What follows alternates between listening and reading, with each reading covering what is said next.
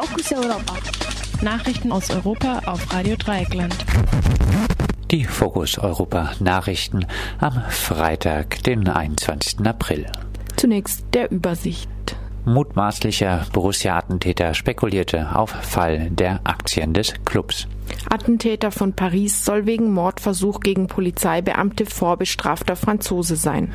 Türkei häufig mehr abgegebene Stimmen als Wahlberechtigte.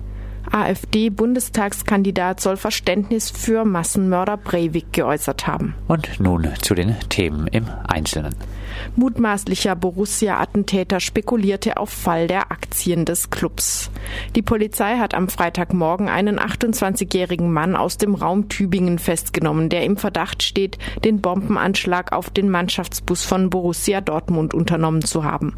Nach Informationen des Spiegel soll der Mann mit einem Verbraucherkredit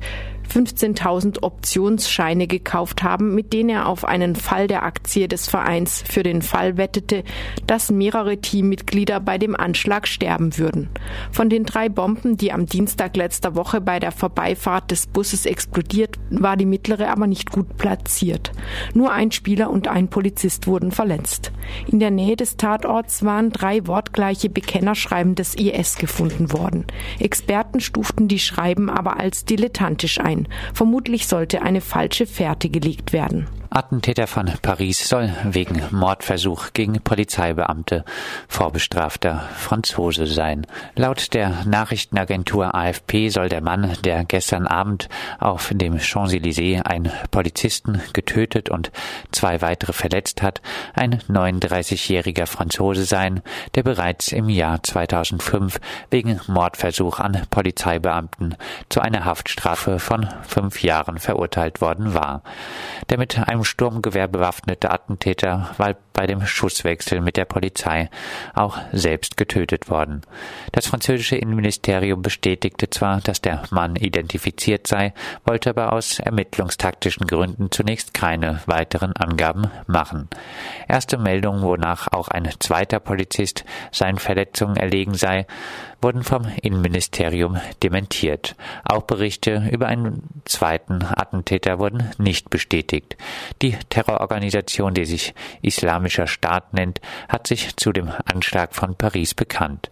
Allerdings hatten sich Bekenntnisse des IS in früheren Fällen gelegentlich als zweifelhaft herausgestellt. Der Anschlag könnte Wasser auf die Mühlen der rechtsradikalen Präsidentschaftskandidatin Marine Le Pen sein. Am Sonntag findet die erste Runde der französischen Präsidentschaftswahlen statt. Türkei häufig mehr abgegebene Stimmen als Wahlberechtigte. Der private Verein Ötesi, zu Deutsch etwa Wahlstimme und darüber hinaus, hat eine Reihe von Unstimmigkeiten bei dem Referendum am vergangenen Sonntag aufgedeckt. Das auffallendste Ergebnis war, dass für annähernd 2400 Wahlurnen mehr Stimmen gezählt wurden, als Wahlberechtigte für sie registriert waren.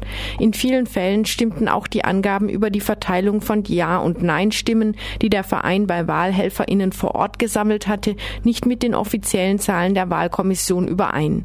Die Abweichungen bei der Auszählung waren aber nicht so groß, dass sie alleine zu einem ganz anderen Ergebnis geführt hätten. Der Verein konnte die Angaben zu etwa 95 Prozent der Wahlurnen überprüfen. Die Wahlkommission war insbesondere deshalb heftig kritisiert worden, weil sie entgegen einer ausdrücklichen Bestimmung im türkischen Wahlgesetz auch Wahlzettel und Umschläge für Wahlzettel zugelassen hatte, die nicht zuvor abgestempelt worden waren. Dies hatte der Vertreter der regierenden AKP, Recep Ösel, bei der Wahlkommission beantragt. Darauf angesprochen, dass sein Antrag gegen das bestehende Wahlgesetz verstoße, gab Ösel nun eine bemerkenswerte Begründung ab. Zitat, manchmal kann es sein, dass die Gesetze nicht dem Recht entsprechen.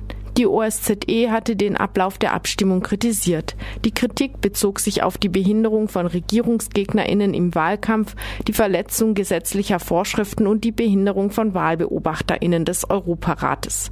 Die Wahlkommission hat Anträge der Oppositionsparteien auf eine Wiederholung der Abstimmung abgelehnt.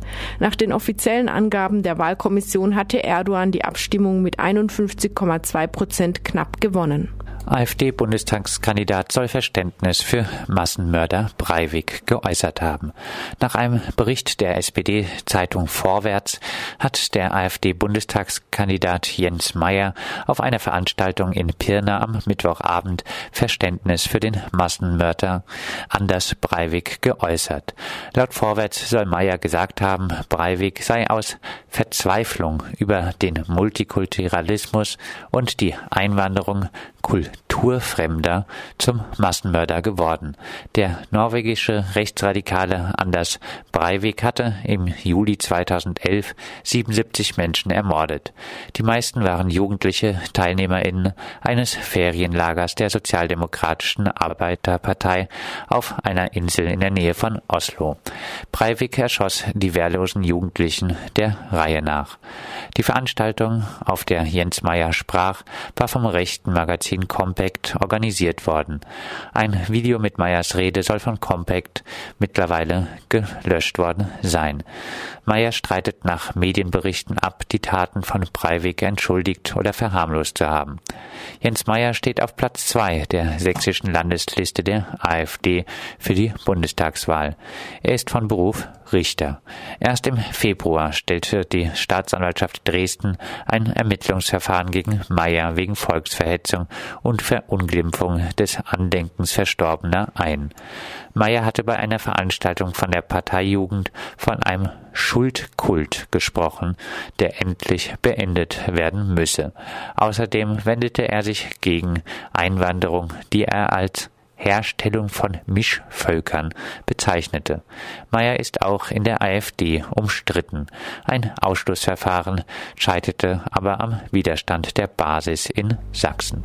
Soweit die Fokus Europa Nachrichten vom 21. April 2017 verfasst von unserem Kollegen Jan.